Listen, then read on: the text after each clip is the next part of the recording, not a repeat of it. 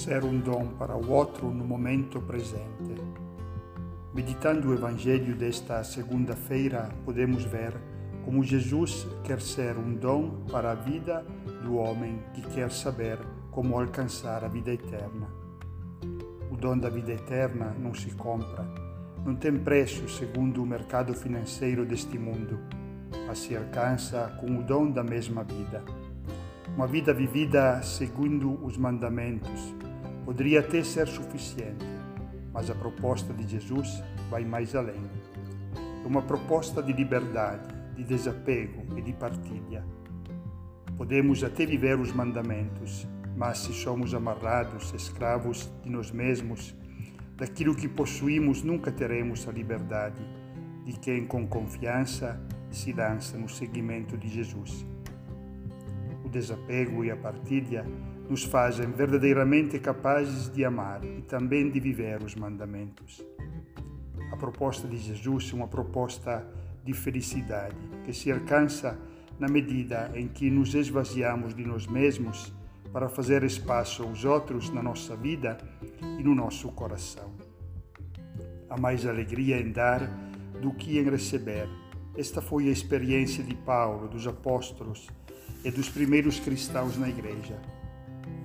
Sendo dom para os outros, podemos ser motivo de alegria para o nosso irmão, mas no mesmo tempo esta alegria preenche também nosso coração.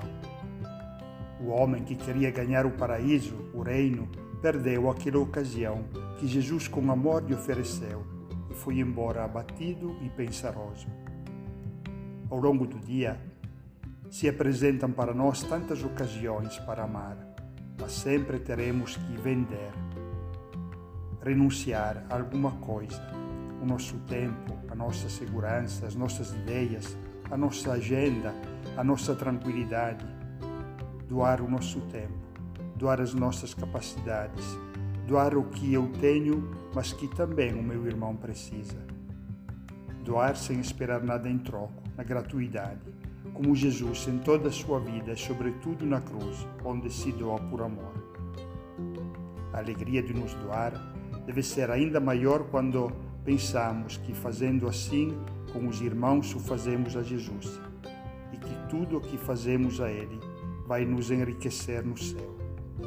A vida eterna que o bom homem do Evangelho queria ganhar se conquista assim, na economia espiritual do vender e do doar para ter uma vida que já nesta terra não nos deixa abatidos ou tristes, mas na verdadeira alegria. Que possamos ser dom numa realidade em que a paz é ameaçada, em que os valores da justiça e da fraternidade não são reconhecidos. Possamos ser dom também com nossa oração, junto com eh, toda a Igreja e tantos irmãos que rezam e pedem nesses dias pela paz na Ucrânia.